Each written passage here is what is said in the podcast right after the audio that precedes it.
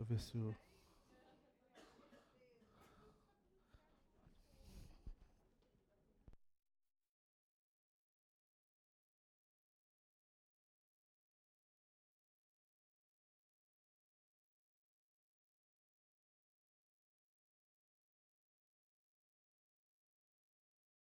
Boa noite a todos, sejam todos bem-vindos. Graça paz esteja com vocês e com os seus e com aqueles que vão estar ouvindo e vendo nos próximos dias e semanas. É uma alegria poder estar aqui, ver um monte de gente diferente, conterrâneos nossos aí, 013, La Família. Olha lá, viu só? Tem até pessoal aí um lado do Paraná aí e tal, também é bem-vindo aqui. Você que está nos visitando, é, que é daqui, né? É muito bom ter vocês aqui e que a casa, nós temos autonomia para dizer que essa casa aqui está aberta e que essa casa aqui é nossa e que essa casa aqui tem lugar para todo mundo. Então, sejam muito bem-vindos. Eu, eu sou o pastor dessa igreja, por mais que não tenha cara de pastor, tá? É, é assim que é. Davi era baixinho. Então, assim, já tem a mesma categoria que ele. O resto a gente arruma. Brincadeiras à parte, é verdade que eu sou pastor da igreja. Meu nome é Ricardo, todo mundo me conhece por Kaká. História engraçada. Uma vez ligaram para casa perguntando se poderiam falar com o Ricardo. E eu falei que não existia ninguém com o nome de Ricardo que ligasse outra vez. então, é, acontece. Nós começamos domingo passado a nossa série.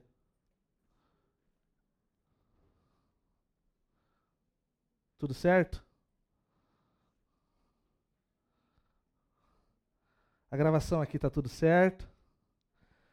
Não vou dar graça e paz de novo nada. Só para Boa noite a todos.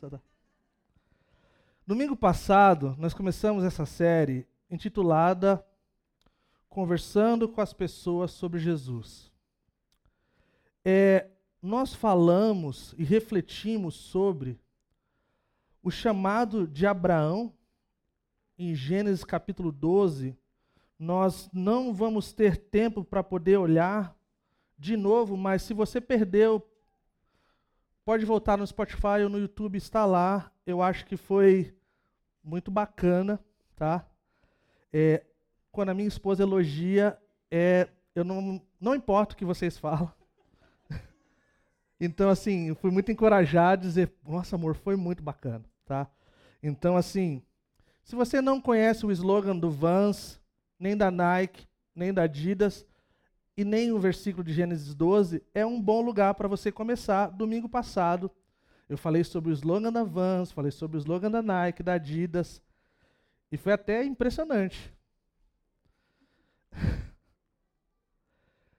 E aí nós refletimos sobre a ideia de que o chamado de Abraão, dessa questão de que Deus falou para ele que iria abençoá-lo para que ele fosse uma bênção, para que todas as famílias da terra viessem a ser uma bênção por causa da aliança de Deus com ele.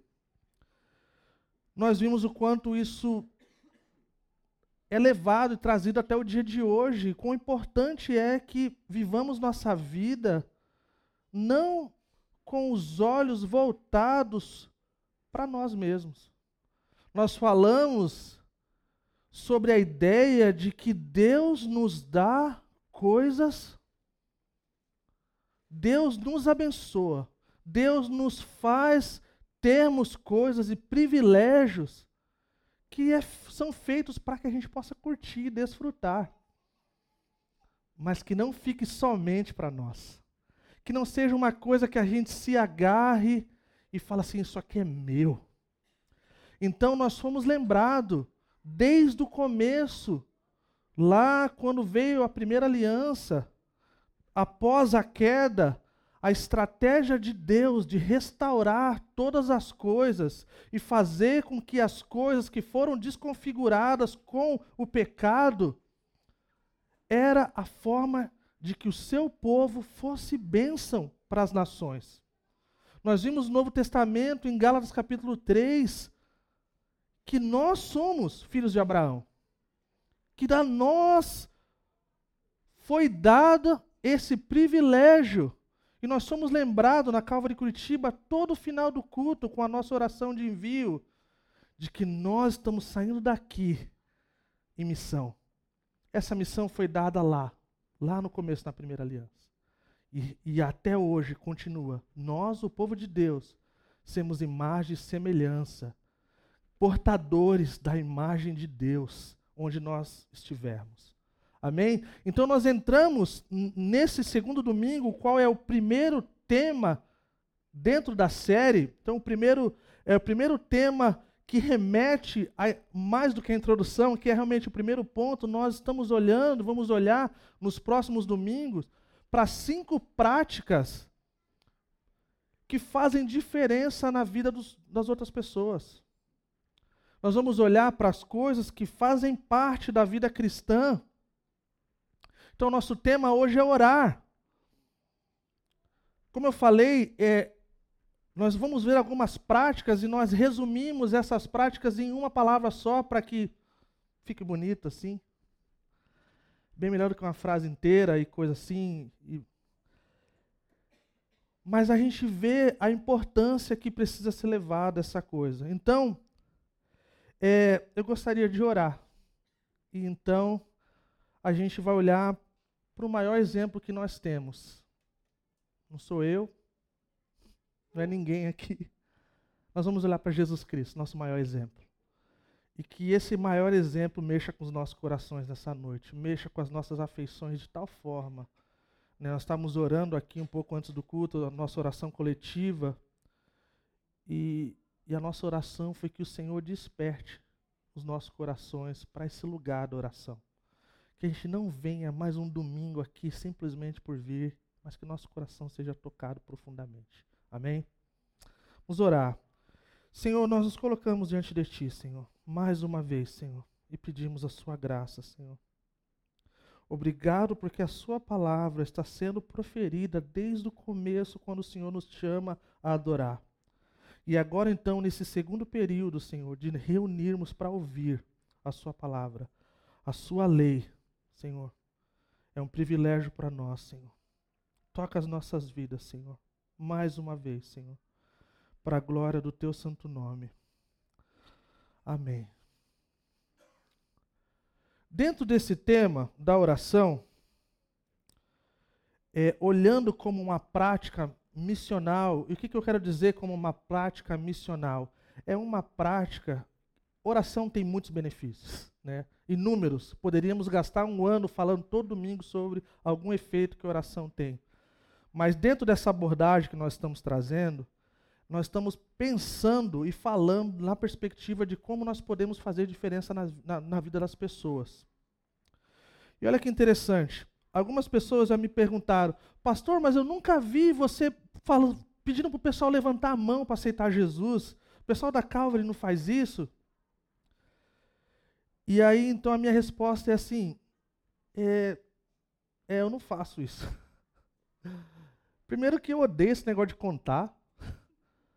tipo assim, não é minha coisa, gente. Assim, quantas pessoas se converteram, quantas pessoas levantaram a mão, quantas pessoas. Não é minha coisa, primeira coisa. Eu não acho que é uma coisa que é muito bíblica. Eu acho que é melhor deixar com Deus. E é muito bom ouvir de que pessoas estão se convertendo, que pessoas estão aceitando a Cristo. Então, normalmente eu desafio a igreja a responder. Como parte de responder. Mas olha que interessante, como parte dessa introdução. Tem um livro chamado é, Empreendedorismo Missional. O escritor Mark Russell, ele faz uma pesquisa interessante. Olha que interessante que remete em tudo que a gente vai falar nas próximas semanas. E antes de eu falar sobre essa questão da pesquisa, um amigo meu me escreveu essa semana. Ele perguntou para mim assim: Kaká, existe algum tipo de pesquisa nova que fala sobre o número de conversões em relação a pessoas que levantam a mão e pessoas que não levantam a mão? Eu falei assim: não. não existe uma pesquisa tão nova assim, tão recente, mas existe uma realidade que a maioria do pessoal que levanta a mão não continua vivendo a vida cristã. Porque muitos deles não entenderam. Muitas vezes fizeram uma oração e repetiram algo que eles não sabem o que realmente quer dizer. E normalmente o pessoal que já está na caminhada por um tempo, vindo nas reuniões, participando dos grupos, ouvindo as escrituras, recebendo oração, o coração deles já está no lugar, está num lugar diferente. Então, quando eles falam assim, a gente eu ouvi um tempo atrás de um irmão que está caminhando conosco e ele falou assim, cara, eu me converti aqui na Calvary o ano passado. E ninguém fez apelo, ninguém falou para levantar a mão, nem, nem sabia que tinha se convertido aqui. Glória a Deus, aleluia. Porque aquele que dá a salvação é aquele que recebe a glória. Amém? Mas olha que interessante, eu falei assim, mas uma realidade é, o pessoal que está caminhando e ouvindo as escrituras semanalmente tende a ficar. E aí então eu estava me preparando, estudando, eu então me deparo com o Mark Russell nessa pesquisa foi enviado dois grupos para a Tailândia. Olha que interessante. Um tinha o foco nessa questão de ver número de conversões, de fazer o pessoal repetir a, a oração lá da fé, da confissão, sei lá o nome que chama, é, e levantar a mão. E o outro grupo ele foi com o intuito de abençoar pessoas, de fazer a diferença na vida das pessoas, das pessoas, de fazer as pessoas terem um dia diferente o qual nós estamos caminhando para esse segundo grupo, já para deixar claro, para que não haja nenhum ponto de interrogação, nós, se formos colocar um nome assim, aqueles que querem converter, aqueles que querem abençoar, a gente quer ficar no lado dos que querem abençoar, tá? E olha que interessante, eles foram, ficaram um tempo na Tailândia, uns com a intenção de ver pessoas se convertendo, repetindo oração, levantando a mão, outros para fazer a diferença. De forma incrível, os estudos então apontaram, olha que interessante, pessoal, que o impacto social daqueles que queriam abençoar versus aqueles que queriam fazer as pessoas repetir, levantar a mão, mostrou um número muito elevado e muito diferente acerca da qualidade das coisas. Seguindo adiante o estudo, mostra que 50 vezes mais conversões aconteceram diante do grupo que queria só fazer a diferença na vida das pessoas.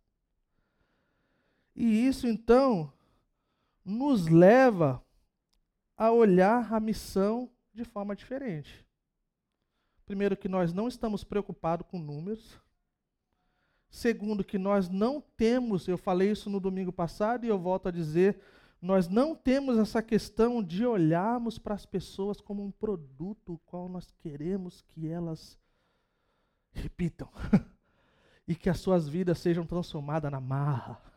Nós queremos que as pessoas vejam a vida que nós vivemos e depois de serem, de termos orado por elas, depois de termos ouvido a sua atentamente ao que elas têm para falar, depois de estarmos comendo juntos e servindo, elas vão falar assim: cara, eu quero ouvir o que esse povo tem para falar. E é muito normal isso acontecer. Então, assim como esse grupo, né, esses dois grupos, nós queremos nos identificar com o pessoal que abençoa, com o pessoal que faz a diferença, com o pessoal que está disposto a abençoar. Então, todas as bênçãos e os privilégios e os dons e os talentos que Deus nos deu. São coisas boas e devemos desfrutar. Mas estendê-las para o próximo é algo incrível que faz a diferença na vida de qualquer pessoa. Num mundo onde nós vivemos, onde o egoísmo, o egocentrismo e todas as outras coisas ruins fazem parte do cotidiano, nós ouvimos do, é, é, não é normal. A bondade não está normal no mercado. Nós ouvimos nossos irmãos americanos que um dos, uma das práticas que a gente tá, vai começar a adotar como comunidade, que são as ações de bondade. Eles falaram que quando eles começaram a ir nos lugares se oferecendo para servir, as pessoas falaram assim: cara, esse negócio aí não, não parece correto. Vocês estão cobrando quanto? Não, a gente não está cobrando nada, a gente quer servir vocês. Servir a gente? Esse negócio não, não é assim. Então, é uma das coisas que nós podemos então olhar para duas coisas como introdução. Primeiro, que alguns de nós estamos numa descoberta acerca da missão. Nós não sabemos o que devemos fazer. Então, uma das coisas práticas dessa série é nos mostrar de forma prática como isso funciona, o que eu posso fazer. Porque muitos de nós pensamos, eu gostaria de fazer muita coisa, mas eu não sei o que fazer, eu não sei como fazer, eu nem sei se eu tenho dom para isso. E a segunda coisa é que nós podemos então olhar e ver-nos como parte dessa grande história. Nós estamos inseridos nessa linda história de redenção, onde Deus está, de forma estratégica, usando o seu povo para reconciliar todas as coisas, para nos dar um vislumbre do que é a nova criação. Amém? Então, pessoal, só para a gente lembrar de forma fresquinha, o nosso slogan como Calvary Curitiba, o novo, novo slogan, é assim: conect... nós existimos. Para que, que nós existimos? Nós existimos, né? para ajudar as pessoas, conectando quem está desconectado a uma vida Cristo. Então, nós, como Calvary Curitiba, nós existimos para ajudar as pessoas que estão desconectadas a conectarem uma vida em Cristo. E isso acontece no nosso dia a dia. Isso acontece através dessas práticas que nós estamos propondo e sugerindo como parte da nossa vida. Ah, mas nós seguimos adiante, nós temos outra declaração, que é o qual nós estamos bem familiarizados. Nós existimos para conectar as pessoas com Deus, umas com as outras, e para formar um povo em missão. Amém? Então, nós temos várias coisas que estão acontecendo durante um mês para nos ajudar a vivermos tudo isso que Deus deseja que vivamos. Uma das coisas importantíssimas acerca da oração, gente, é que ela é fundamental na vida do cristão. Não existe um cristão genuíno e verdadeiro que não ore. Ou pelo menos que esteja no centro da vontade de Deus. Porque se nós estivermos no centro da vontade de Deus, nós vamos orar. Nós vamos orar uns pelos outros, nós vamos orar pelo próximo, nós vamos orar pelos enfermos, nós vamos orar por nós. Diante das coisas do dia a dia, nós precisamos de força, nós precisamos de graça. Para alguns de nós, para sobrevivermos à calamidade. Para alguns de nós, para sabermos lidar com as coisas que nós estamos lidando. Amém? Então, nós vamos seguir. Pode pular os slides para a parte das práticas? Pode pular. Aí, volta. Essas são as práticas que nós vamos olhar nos próximos domingos. E eu posso afirmar para vocês que todos nós aqui dessa casa somos capazes de fazer uma dessas coisas ou todas essas coisas.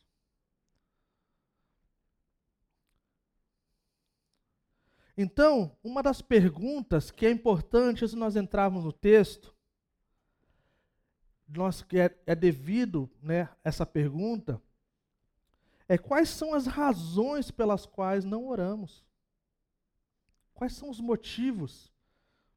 Se nós entendermos que oração é algo fundamental, algo de extrema importância, algo como se fosse o fôlego da vida do cristão, quais são as razões do qual nós não oramos? Por que, que existe um abismo, muitas vezes, entre o que nós cremos aqui entre o que nós praticamos aqui. Nós poderíamos explorar muitas coisas, mas devido ao tempo, eu quero, de forma bem simples, é, puxar aí para três coisas para que a gente possa é, simplificar Gostaria de gastar alguns domingos para falar mais uma vez do coração. Para quem sabe, eu amo essa questão do coração, das afeições, o centro das nossas afeições, onde tudo acontece, todos os nossos amores, ele acontece aqui. Então, se está aqui, não é o suficiente para a gente praticar. E a gente se depara então com isso. O James Smith chama da bússola erótica, que é a bússola dos nossos amores. Mas uma das verdades é que muitos de nós não sabemos como orar. Você já se deparou com isso? Eu não sei como orar. E se você está nesse lugar, ou de vez em quando transita sobre esse lugar, não se sinta só. Porque se o povo dessa casa aqui for honesto com você, todos nós já passamos por isso e de tempo em tempo nós passamos por isso. E vou falar uma coisa além Muitos de nós, depois de muito tempo de caminhada cristã, ainda passamos por isso. Tem circunstâncias no qual nós passamos, nós deparamos e falamos, Senhor, eu nem sei como orar. Só sei que o Senhor é por mim, só sei que o Senhor intercede por mim, só sei que eu posso confiar em Ti, mas me faltam palavras. Quando já se depararam com faltar palavras? Isso mostra a nossa inadequação ou realmente a falta de entendimento em algumas coisas devido às circunstâncias ou devido. Alguns de nós vemos algumas pessoas que são. Já viram aquelas pessoas? Nossa igreja não tem muito isso, assim, tem pouquinho, assim, mas é, é, é um pouquinho tolerável. Da galera que muda o tom, assim, sabe? Fica com a voz de Cid Moreira. Se você sente assim, desculpa, tá? É, Desculpa nada. Mas é que não precisa mudar a voz. Esse é o ponto. Tá?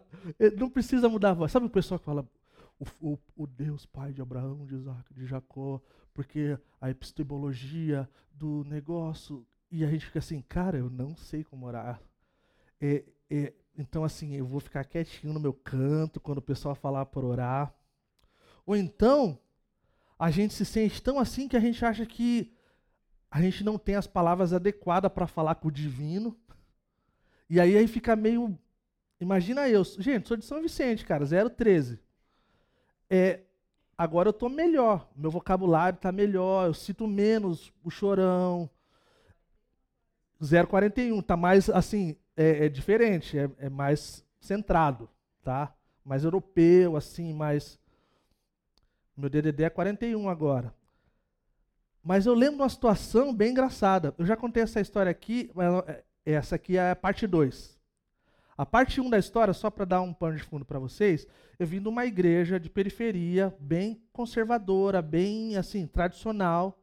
E aí, cara, final dos anos 90, gente. Cara, o movimento do surf, do skate aí acontecendo, na Baixada Santista e tal. E eu tinha uma calça, na época eu gostava muito de Nirvana. E eu tinha uma calça rasgada no joelho e andava com a camisa vermelha que eu ando hoje, normalmente, flanelada, xadrez, ainda faz parte da coisa da Calvary, né? Ou é florido ou é xadrez. Eu mudei um pouquinho aqui do passarinho e tal, só para dar uma... E aí, um diácono da igreja, depois do culto, veio assim e falou assim: Ô irmão, tudo jóia? Tudo jóia? Cara, eu queria. Sabe, cara, eu queria te abençoar com uma calça. Ah, fazia pouco tempo que eu estava na igreja, né? Falei, mano, nem agi com assim. Falei, pô, irmão, valeu, tudo certo. Então, esse irmão virou meu amigo depois, a gente dá risada junto e tal. Mas esse mesmo irmão, ele queria fazer as coisas do jeito certo, da, forma errada. Para não dizer cagada. É, uma vez eu estava liderando louvor no colégio, lá perto de casa, e tinha muita gente naquele dia, gente. Mas tinha muita gente. Então, assim, e aí eu liderei o louvor, e no meio do louvor eu orei uma coisa assim: Você é muito bom, Senhor. Você é demais. Acabou, desceu, o cara falou assim: Ó, vem aqui, rapaz, deixa eu falar um negócio para você. O mesmo irmão da calça lá, tá? Ele falou assim: Não pode falar com Deus você, cara. Você, você fala com seus manos aí, cara. Com Deus é tu és. Eu falei, nossa, mas eu estou acostumado com inglês. É o mesmo pronome. E se você for no sul, o pessoal lá tudo, tá tudo em pecado, mano. E aí eu lembrei agora essa semana desse evento, falei assim, cara, às vezes a gente pensa que, mas na verdade Deus só quer que a gente vá diante dele, fale com ele, seja como for. Né? Os salmos estão aí para nos lembrar que existe uma palavra, existe uma forma de falar palavrão sem falar palavrão. O Eugene Peterson fala isso. É uma forma de falar coisas que são verdade no nosso coração, sem ter medo de que Deus vai nos punir quando a gente está diante de circunstâncias difíceis. E aí então algumas pessoas uh, quer falar alguma coisa feia, ele fala, seu filho de Filisteu. É, no coração é que Deus, é o que Deus vê. seria bom que a gente use boas palavras e palavras corretas, tá bom, pessoal? Não estou encorajando falar palavrão. Mas vocês estão entendendo o que eu estou dizendo, né? É só vocês lerem o Gene Peterson que ajuda. Sim. Os Salmos. Como a gente se identifica com os Salmos. Então nós não sabemos como orar. Esse é o nosso primeiro ponto, tá bom? Eu não vou me estender muito, tá? Outra coisa, essa daqui pega o ídolo. Cara, esse aqui é o ídolo que a gente se abraça, se beija e não tem estátua em casa. Razões pelas quais não oramos. Eu sou muito ocupado. Essa daqui pega geral. Como diz o, o funk. Pega um, pega geral. Foi mal, pessoal. Esse, esse, é o meu original. Esse é o meu normal, gente. Eu estou me sentindo normal, tá bom? Quem nunca?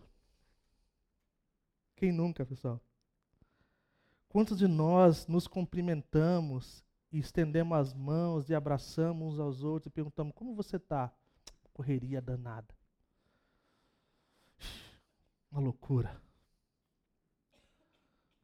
Eu estou lendo um livro, um dos meus autores favoritos, John Mark Comer.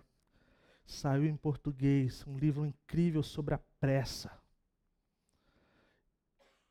E ele cita um cara que fala que a pressa não é do diabo, é o próprio diabo.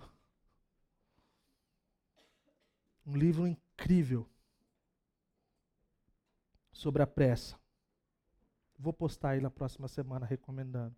Eu comecei o livro, eu estava falando com o Guedes.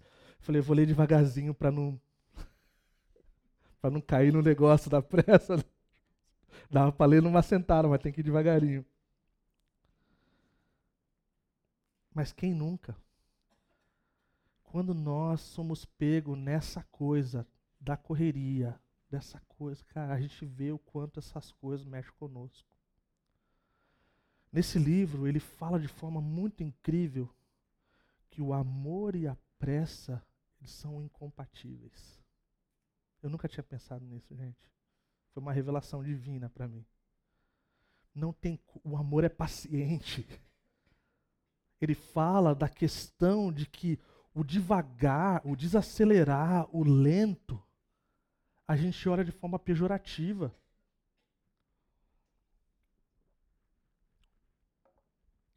Ah, fui em tal lugar, demorou três dias para me servir uma, água com gás. Pô, maluco lá lentão pra caramba. Se torna parte do nosso vocabulário. Tudo tem que ser agora, no rápido, cara na correria. E ele fala que o amor e a pressa são incompatíveis. Se a gente quiser amar verdadeiramente, a gente precisa lidar com isso. Então, o John Piper fala assim: que as redes sociais são um lembrete para nós de que nós temos tempo. Ah, mas eu não estou na rede social. Você tem outra coisa aí, tá bom? Outra coisa. Todos nós temos alguma. Se nós estamos nessa, pego nessa coisa da correria, nós temos outras coisas. Alguns de nós está virando a noite aí é, é, no Netflix. Alguns de nós está fazendo um monte, sei lá. Tem muitos exemplos aí, mas eu vou evitar a fadiga. Mas eu vou dizer de forma geral: todos nós temos coisas que nós amamos mais do que deveríamos amar. Esse é o ponto. Que não condiz com a realidade do Senhor. E nós precisamos então desacelerar. Nós precisamos então rever as prioridades. Nós precisamos mudar o linguajar. Palavras inculturam. Então, por exemplo, eu já falei isso uma vez. No retiro, foi uma das coisas mais incríveis que eu senti na questão pastoral. Por quê? Eu senti, eu, eu senti pleno como pastor de ovelhas. Como assim? O pessoal chegava em mim e falava assim: Nossa, pastor, correria, né? Cara, deve ser punk, né? E eu falava assim: Gente, eu tô livre para ser pastor. Tem uma galera organizando aí, tá tudo feito, tá tudo bonitinho, tudo conforme aí, mano. Um monte de gente tá ralando, cara. E eu tô podendo sentar com todo mundo, eu tô podendo orar com todo mundo, tô podendo ouvir todo mundo. Para a galera, já, já escreve para mim e fala assim: então, pastor, desculpa aí, não quero atrapalhar, né? Correria. E eu fico pensando, que tipo de mensagem que eu estou dando para vocês? Entendeu? Então eu costumo dizer que você pode me escrever, você pode escrever para mim e se eu estiver ocupado e não puder atendê-lo, eu vou eu vou dizer. Mas normalmente com quem é muito ocupado, fica aqui um um toquinho do pastor.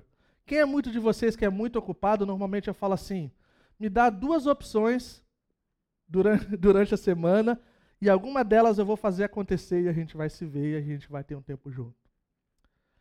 Normalmente pode levar um bom tempo para isso acontecer. E não é minha culpa. Ah, o terceiro, então, o primeiro ponto é eu não sei como orar. O segundo ponto, eu sou muito ocupado. O terceiro ponto, eu não sei, não tenho certeza se isso funciona. Será que estou. Quando nós já oramos e Deus parece que não ouve, cara? Quando nós oramos e parece que Ele não. Cara, não responde aí requer uma maturidade, uma maturidade de entendermos que o que é garantido a nós é batermos na porta, como as Escrituras falam, orarmos de acordo com a vontade do Senhor, isso aí é uma descoberta. Nós nem sempre estamos ali tão sintonizados. Então, eu costumo dizer, quando nós olhamos para trás, é muito bom que o Senhor não respondeu muitas nossas orações. Eu falo isso com muito cuidado, porque já deu ruim quando eu falei isso em outros lugares. Mas é. O Senhor é bom de não nos dar muitas coisas que nós queremos, mas a verdade é quando nós duvidamos, talvez porque não foi do jeito que nós gostaríamos que fosse, talvez não teve o resultado final que nós gostaríamos que tivesse. E isso mexe com o nosso coração. Alguns de nós se encontramos como aquele rapaz que fala assim: Eu creio, mas ajuda-me na minha incredulidade. Porque uma parte de mim eu creio. Então, olharmos para essas questões e avaliarmos os nossos corações é de extrema importância. E mais uma vez, se você se encontra nesse lugar, é, não se sinta sozinho.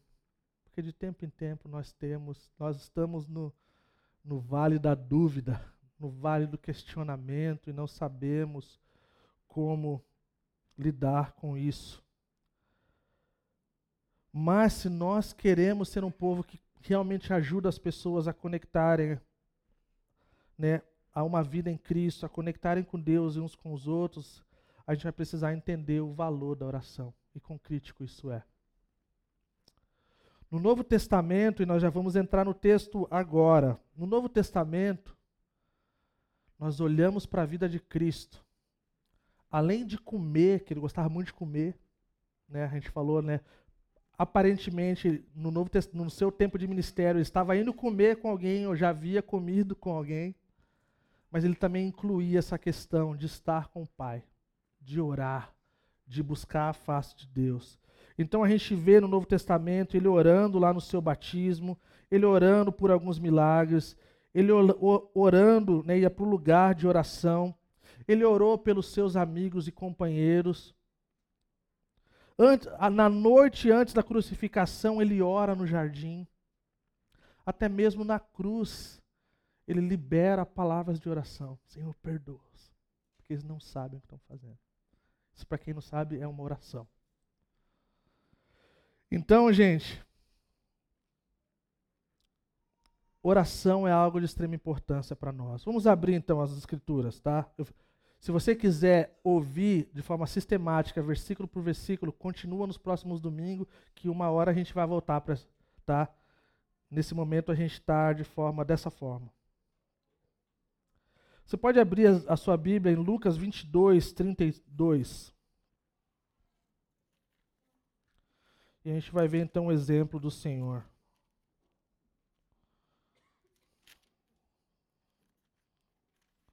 Que diz assim, Lucas 22, 32. Diz assim: Contudo, supliquei em oração por você, Simão, para que a sua fé não vacile. Portanto, quando tivesse arrependido e voltado para mim, fortaleça os seus irmãos. Cara, isso aqui é incrível. Jesus orando pelo seu amigo, pelo seu seguidor, para que ele seja fortalecido. Contudo, supliquei em oração. Que coisa incrível. Olhando agora no versículo 41, fala assim, Lucas 22, 41. A gente está olhando na versão NVT, tá? Como eu falei, nós estamos na versão Kids, tá?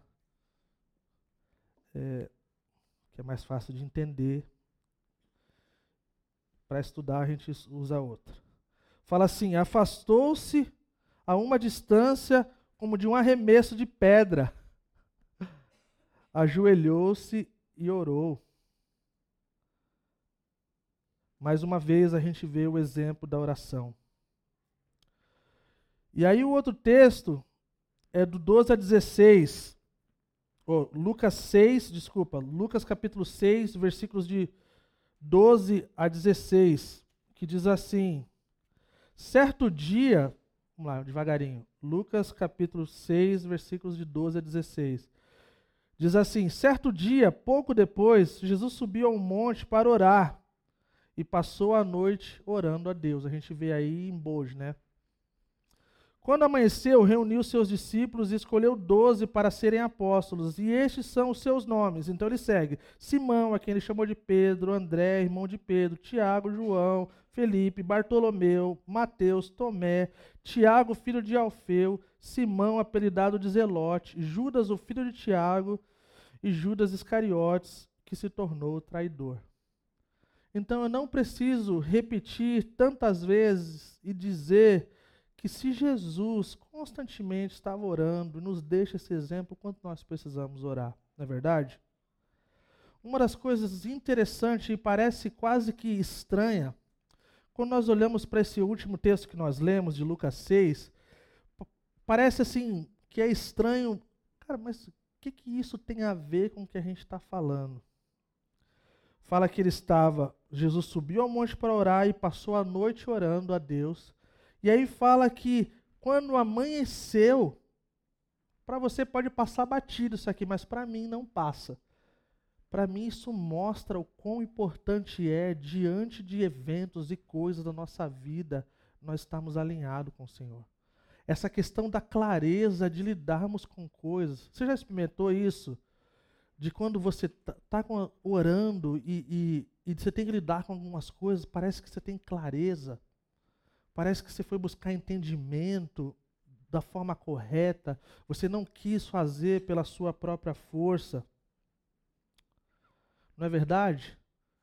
É por isso que nós precisamos orar e pedir sabedoria. A palavra nos fala: quando nos falta sabedoria, peça que o Senhor ele ele dá, ele dá com abundância, sabedoria. Então, o chamado para nós nesse tempo é de começarmos orando. Seja o que for que a gente venha passar na vida, vamos começar orando. E tenho certeza que vamos lidar com a vida de forma diferente. E para você, talvez, que está aqui, ou que vai nos ouvir ou assistir, eu falo assim, cara, mas beleza, mas eu nem creio nessas coisas. Eu nem creio em orar a Cristo. Eu quero dizer para você que isso é tão importante na vida de qualquer pessoa que você pode experimentar algo que você nunca experimentou antes. Talvez um pedido de ajuda, talvez um pedido de socorro, talvez uma questão de, de paz. Muitos de nós já estivemos atribulados e oramos pedindo paz e Deus nos deu paz. Não é verdade? Então, clareza depois de orar. Deus nos dá muita clareza. Houve uma época na nossa vida onde faz bastante tempo e quase não lembramos, então é bom relembrar. Nós não tínhamos filhos, eu e a Lília. Fazem aí uns bons tempos. Mais de uma década. E aí nós éramos jovens, nós tínhamos mais tempo do que nós temos hoje, nós tínhamos uma liberdade que também era muito boa, diferente. Não que eu acho que a gente está preso, a gente está bem livre, mas é livre diferente. É, Deus colocou no nosso coração de irmos para um lugar ajudar uns irmãos. Nós morávamos em Foz na época. E, cara, a gente estava conversando, falou assim, cara, acho que seria legal a gente poder servir os irmãos lá no tal lugar, tem a igreja lá, a gente poderia ajudar. E a gente conseguiria levantar recursos e, ir lá ajudar o pessoal e tal. E aí, eu, aí nós oramos, fizemos conforme, começamos orando e tal, conversamos. E eu tive a brilhante ideia de comprar as passagens de São Paulo para o Nordeste. Falei, cara, é mais barato de São Paulo para o Nordeste, vou comprar do Nordeste e aí depois o resto a gente vai administrando. E aí o que aconteceu? O tempo foi passando e, e nós não tínhamos todos os recursos que nós precisávamos. E aí a gente conversou e falou assim, cara, será que talvez a gente poderia abençoar alguém com as passagens nos, nos dias de dúvida, né? Nos dias de dúvida a gente falava isso, mas nos dias eu falou, não, fica tranquilo, vai dar tudo certo. E aí então a gente começou a comprar uma coisa aqui, outra ali, e faltava ir para São Paulo. A ideia de ir para São Paulo, eu falei assim, cara, eu vou ver meus amigos e meus parentes e vou, vamos voar de lá e vai ser legal, vai ser um combo de coisas. Gente, chegou dois, três dias antes do negócio, cara, e a gente estava assim, a gente chorou, a gente tem convicção de que Deus, cara, tá fazendo a coisa, a gente só não sabe como e a gente não sabe até o dia tal o que, que vai acontecer, cara. E naquela época, não tinha tanta internet que nem tem hoje, tá? É só pra. Já entreguei a idade. A coisa, se comprava passagem lá no mesmo lugar que comprava passagem de ônibus, na esquina, lá na agência, que na nossa casa tinha uma na esquina. Resumindo a história, um dia exatamente antes do evento do qual nós precisávamos ir. Nós conseguimos recursos, nós aconteceu de forma estranha. Alguém tocou na nossa casa, chegou e falou: Cacá, eu queria orar por você. Eu entrei no carro, nós oramos, a pessoa tirou um bolão de dinheiro e falou assim: Cara, isso aqui é para vocês. Eu chorei, a pessoa chorou, nós chegamos em casa, nós choramos de novo. E aí, como nós morávamos do lado do Paraguai, nós fomos para Paraguai, compramos todas as coisas que nós precisávamos, fomos na esquina, compramos passagem para São Paulo. Quando nós chegamos no Nordeste, um boloteira de dinheiro chegou na nossa conta da Noruega. Eu falo assim: eu posso, eu posso duvidar de muitas coisas nessa vida, mas essas coisas que nós vivemos, nós não duvidamos. E o Senhor então foi fiel. Nós tivemos um tempo muito precioso. No, nossa fé foi esticada. É algo de muito tempo atrás que ainda faz muito é muito poderoso para nós. O Hudson Taylor, missionário antigo e famoso, ele falou uma coisa que é muito interessante. Olha que legal. Ele fala assim: Tem ali. Não faça o seu concerto primeiro e depois ajuste o instrumento. Comece o dia com a palavra de Deus e a oração. E, acima de tudo, entre em harmonia com Ele. Em outras palavras, ninguém vai tocar e vai afinar depois o violão. Tem gente que faz isso, mas não é aconselhável. Tá? É como se nós estivéssemos unidos nessa música da nova criação, o qual nós precisamos ter sintonia e harmonia e os instrumentos no lugar para que possa ser algo lindo para as nações. Então, o que, que a gente pode fazer quando nós começamos orando? Já estou já indo para o final. A primeira coisa que nós devemos fazer é planejar. Planejar, cara, ó, isso aqui eu vou ter tempo tal hora, cara, eu vou me esforçar e eu vou fazer isso aqui, cara. Ou amanhã vou ter um dia corrido, então, ó, hoje eu vou me preparar. Vou planejar. Então amanhã, cara, vou fazer isso aqui. Está aqui alguns livros, vocês sabem que eu amo os livros, eu não tenho mais vergonha de recomendar livros, então está aqui, ó, se você quiser tirar um print, é, depois eu posso mandar, mas se você quiser escrever, cara, são livros incríveis. É, que eu acho que são muito bacanas. Se você nunca leu nenhum deles, a sua vida pode ser transformada é, de forma muito incrível, tá? Não é, não está em ordem de prioridade, tá, pessoal? O Keller está lá no final, é só para, senão ele estaria de primeiro. Né?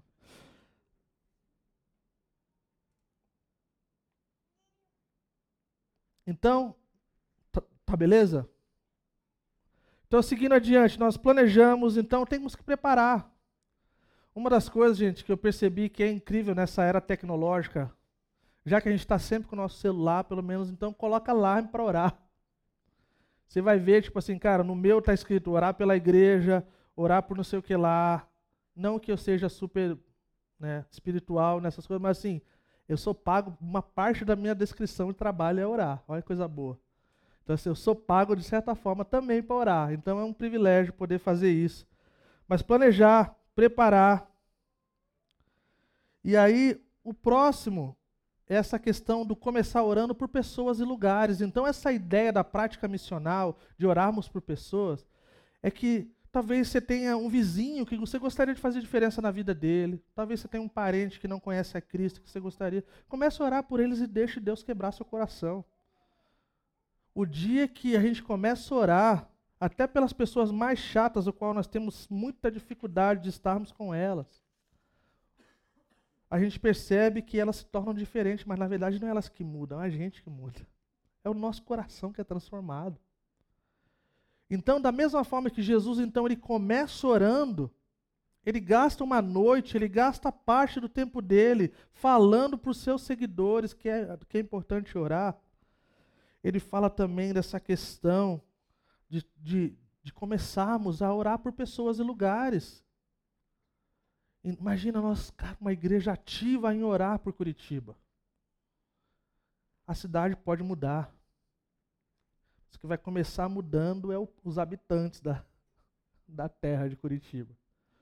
Nós vamos então, talvez, ver ações e coisas que é extremamente incrível então a pergunta para nós, indo para o final, é: quais são as pessoas e os lugares que Deus deseja que eu e você abençoe? Quem são as pessoas? Existem dentro dessa parte do planejado, preparar e essa questão de olharmos para pessoas e lugares, existe uma das coisas que nós chamamos de momentos divinos.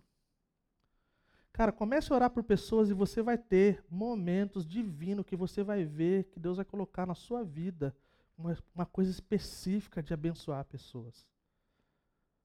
É impressionante como Deus tem essa questão. E muitas coisas vai nos esticar, vai nos tirar da nossa zona de conforto. Vocês ouviram, alguns, algumas semanas atrás, nós começamos né, no, no sábado com nossos irmãos que tiveram o workshop de evangelismo o que nós vamos chamar de ações de bondade. 30 pessoas, pelo menos, saíram daqui com 50 reais no bolso para fazer a diferença na vida das pessoas por uma hora e pouco. E os testemunhos são incríveis. E a gente fica pensando, cara, quais são os momentos que Deus vai nos colocar para abençoar a vida das pessoas e lugares? Amém?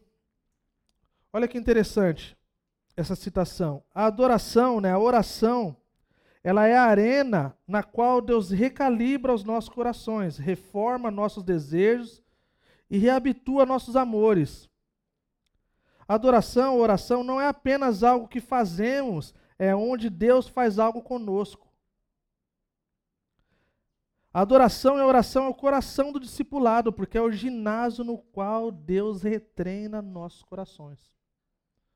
Então, quando nós orarmos por coisas, Deus muda nosso coração. Deus nos dá um coração diferente. Então, é esse lugar, é a arena do qual Deus usa para nos mudar quando nós queremos que as coisas mudem.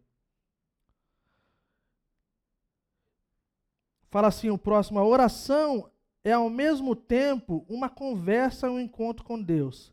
Devemos conhecer a maravilha de louvar Sua glória, a intimidade de encontrar Sua graça e a luta de pedir sua ajuda, tudo que pode nos levar a conhecer a realidade espiritual de sua presença. Esse é o Keller que falou. E eu termino com uma história. É, o pessoal da Batista do Sul não gosta muito dela, mas ela é incrível. Se você não conhece essa mulher, você deveria. O nome dela é Beth Moore. É uma mulher incrível, uma baita de uma comunicadora, autora de livros incríveis. E está vendo, mulherada? Nós estamos encorajando a espiritualidade feminina. Você não é feita só para ser mãe. Você não é feita só para casar. Você é feita para viver pela glória de Deus. Você é feita para viver em qualquer lugar, em qualquer cenário que Deus colocar você. Então nós estamos puxando isso como Calvary Curitiba. Nós temos mulheres solteiras na nossa comunidade. E o, o, o fim da coisa é glorificar a Deus. Então, é, essa questão da espiritualidade feminina é algo que eu acho de extrema importância para a nossa comunidade. Mas esse é outro assunto e já deixei a deixa. A Beth Moore é uma mulher super conceituada, super famosa, preletora de grandes conferências no mundo afora. É, o pessoal, como eu falei, brinquei, o pessoal da Batista do Sul, o pessoal está com muito problema lá. E aí ela saiu.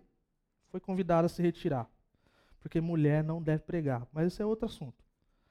É, ela está no aeroporto ela está lendo sua Bíblia, esperando por um avião para ir para algum lugar, e de repente ela sente uma coisa assim e fala assim: Tá vendo aquele cara ali? Vai lá e pede para escovar, é, é, pentear o cabelo dele. Ela falou: Não, está amarrado, Satanás. Não, não é o Senhor. Não, não, essa daí não dá.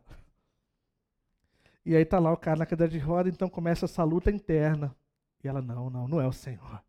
E depois ela, não, eu conheço essa voz, essa voz é do Senhor. Não, mas cara, não, não dá. Não, pedir para escovar, não, não, pentear o cabelo do velho não dá. Não, não, não dá legal, não dá. E aí depois de um tempo de luta, fica algo dramático. E então ela começa a se mexer mais para perto dele, assim, e aí ela fala assim: tá bom, Deus, eu vou, eu vou fazer isso. Não sei se for coisa minha, eu, eu vou guardar para mim, se for do Senhor, eu vou contar para os outros.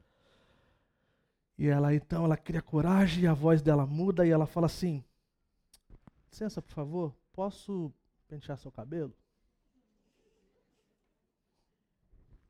Aí o cara fala assim: Moça, se você quer falar com o velho, aumenta o volume aí que não ouvi.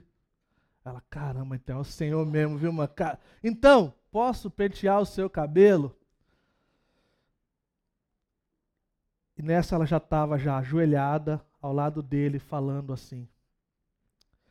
Aquele homem, então. É, fala, o que, que é isso, mano? Ela falou assim: outra coisa, eu não tenho um pente. Caramba, Deus falou isso. Mas assim, parece história de Jocum, né, mano? Tipo assim. Mas beleza. Algumas é questionável, né? essa daí não é. Aí o cara falou assim: Eu tenho um pente aqui na bolsa aqui atrás. Não sei se ele tinha algum problema na mão, é o que dá a ideia aqui, sim. Aí ele fala assim: Ah, então tá bom, então. E ela fala assim: Então tá bom, vou pegar. Ela foi lá e pega, aquele jeitinho assim, meio com, vergonha. E parece que assim, parece cena de filme, cada hora uma pessoa saía assim, sabe, ia diminuindo, sabe? Aquele efeito cada pessoa saindo para ter aquele drama de ter só as duas ou três pessoas. E quando ela então está perto de começar a escovar o cabelo do cara, é, então a coisa acontece.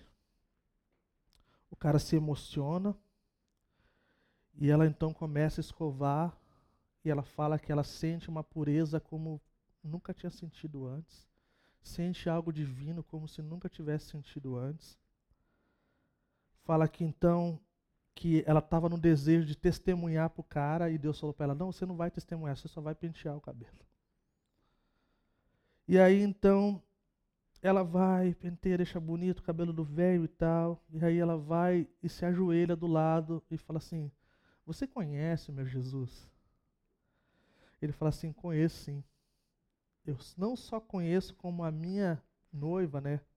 A minha senhora, como diz Jeremias Poeira, a dona menina, é, não aceitaria que não fosse assim. Mas eu queria falar um negócio para você, moça. Fazem uns meses que eu estou longe da minha esposa, por motivo de saúde. Eu fiz uma cirurgia do coração. E por devido à saúde dela, ela não pôde se aproximar. Então, eu estou indo ver minha esposa depois de alguns meses. E eu estava tão triste, tão confuso, pensando, eu queria estar tá bonito para minha esposa.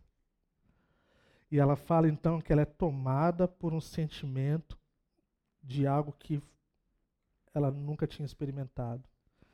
Ela falou o que parecia loucura de um pente, de um pentear, um cabelo de um velho se torna uma das coisas mais puras que ela pôde experimentar.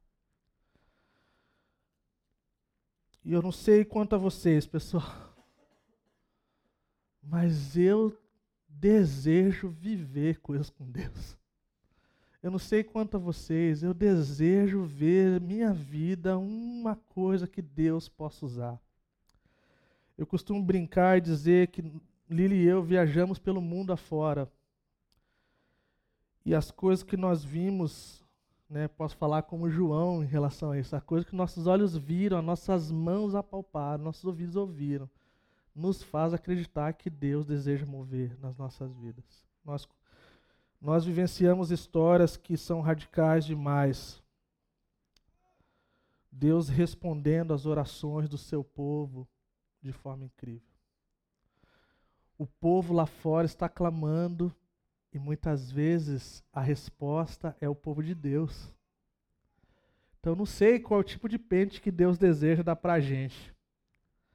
Não sei que tipo de coisa que Deus vai nos colocar mas eu desejo viver uma vida radical para o Senhor.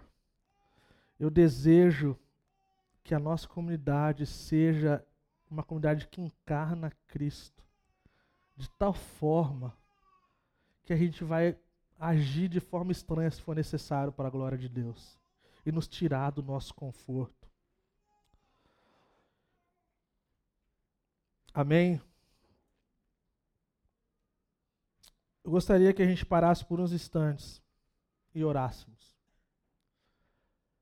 É, eu gostaria de que nós pensássemos em algumas pessoas que não são cristãos da nossa família, nossos parentes, nossos amigos, e parasse só por um instante e orarmos por eles. Se for necessário escrever o nome, se for necessário talvez é, é, escrever alguma coisa que possa lembrar, mas nós estamos desejosos de descobrir como Deus quer nos usar, de que forma Deus deseja nos usar. Sabendo que Ele está disposto a nos responder. Vamos orar por esse instante. O pessoal do louvor pode vir e, e a gente já já vai respond responder ao Senhor.